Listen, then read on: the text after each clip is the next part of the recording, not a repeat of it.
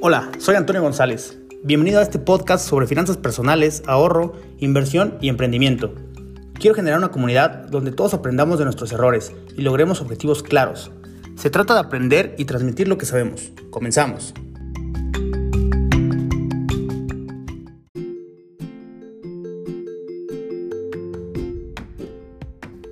Bienvenidos a este episodio número 11 sobre GameSpot y la bolsa de valores. Una de las primeras entradas de mi blog fue sobre la película The Big Short, donde compartí ideas que han estado en mi cabeza desde hace 8 o 10 años sobre la bolsa de valores. Lo puedes encontrar en soyantoniogonsales.com. Esta película te puedo decir que es una forma muy buena para acercarte a Wall Street y puedas formar tu propio criterio. Y justo en este episodio quiero empezar contándote que GameStop, un negocio de videojuegos, pasó de cotizar su acción de 10 dólares en noviembre de 2020 a 20 dólares el 11 de enero de 2021 y de ahí empezó a subir y subir hasta los 347 dólares el 27 de enero de 2021. Luego bajó a 193 dólares al día siguiente y hoy viernes 29 de enero va para arriba de nuevo.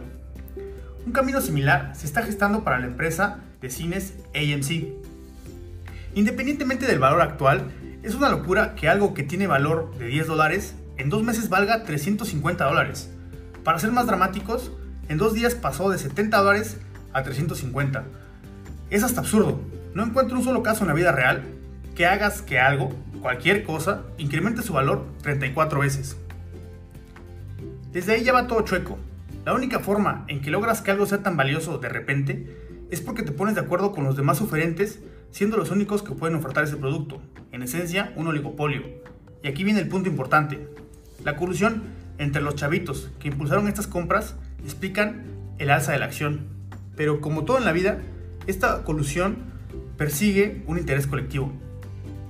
Prácticamente es mostrarle a los jerarcas de Wall Street que las personas de a pie se pueden organizar y tirar fondos de cobertura y poner en graves aprietos a las minorías que operan trillones de dólares. Esta colusión está justificada en el hecho de combatir una estrategia que a todas luces tiene incentivos contrarios al crecimiento económico. Me refiero a la venta en corto o short selling, que en esencia se resume en apostar en contra de las empresas, donde la ganancia se obtiene si la empresa a la que le apostaste le va mal y su acción pierde valor. El problema pues se resume así. Por un lado, fondos apostando en contra de empresas que están teniendo pérdidas y por otro, personas de a pie uniendo fuerzas para impulsar estas empresas. Por el lado que se vea, la realidad es que los intereses propios siguen muy por arriba de los intereses colectivos.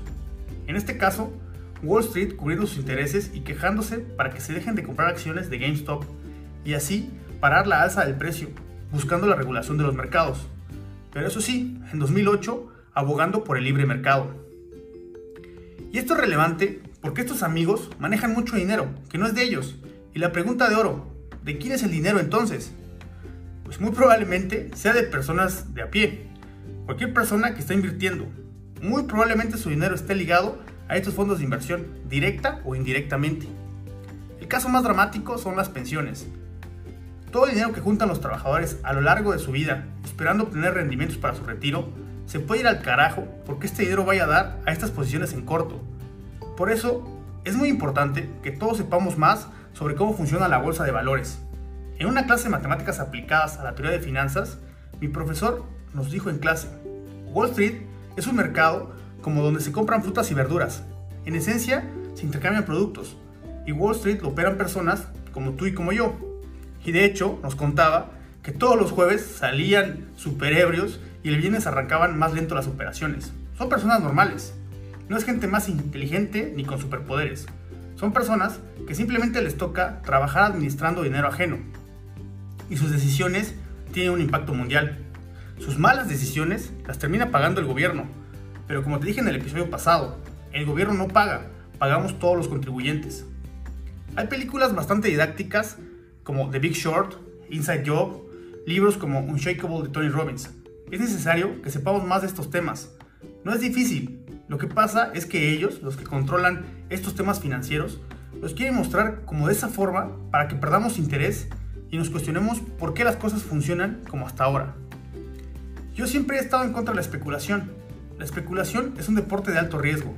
Lo que está pasando justo ahora en los mercados de valor es eso, un momento muy fuerte de especulación. Hay que estar atentos que hasta ahora nadie sabe cómo puede terminar esto y qué tanto nos puede afectar. Nos vemos en la próxima.